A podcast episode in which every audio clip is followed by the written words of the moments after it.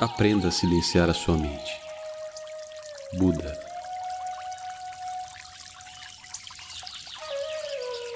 Diz a lenda que um dia, já em idade avançada, Buda passava por uma floresta. Era um dia quente de verão e ele estava com muita sede.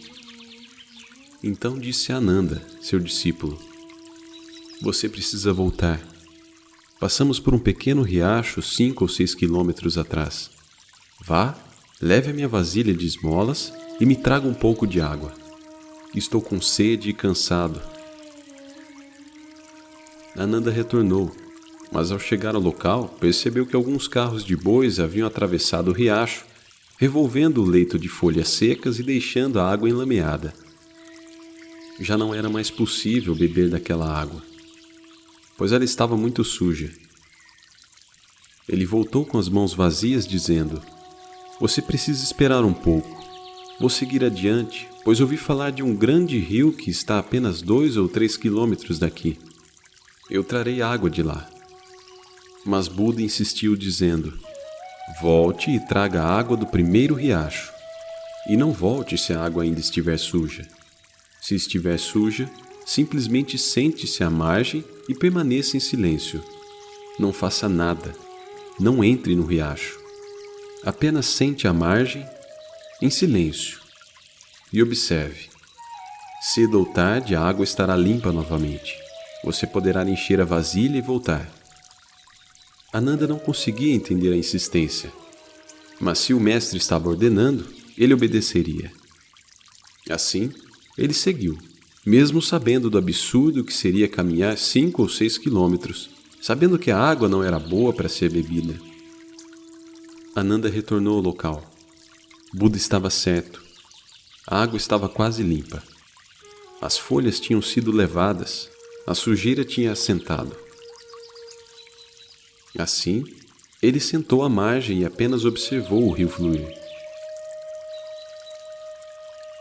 Lentamente, ele se tornou transparente como um cristal. Ananda retornou dançando.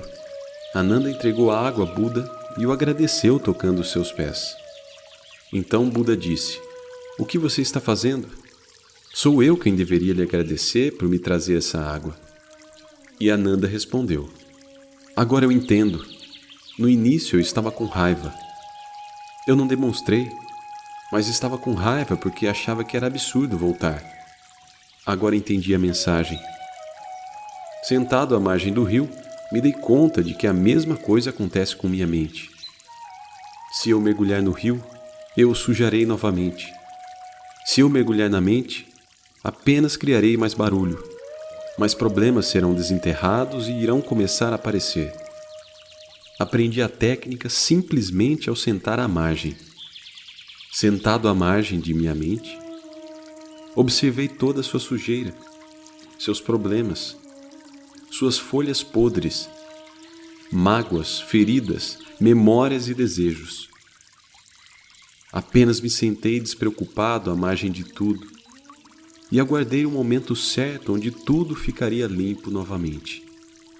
Isto aconteceu por si só, pois no momento em que me sentei à margem da mente, não transmiti mais nenhum movimento para ela. Essa é a verdadeira meditação. A meditação é a arte da transcendência.